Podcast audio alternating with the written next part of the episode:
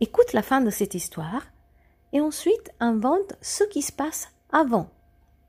C'est-à-dire que tu dois créer le début et le milieu.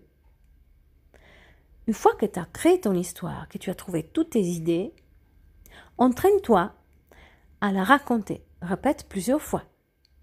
Quand tu te sentiras prêt, envoie-moi un message vocal pour me la raconter. Le titre de l'histoire est Le mensonge de Martin. Et voici la fin. Et Martin dit à sa mère Pardon, maman. Je te promets que dorénavant, je dirai toujours la vérité.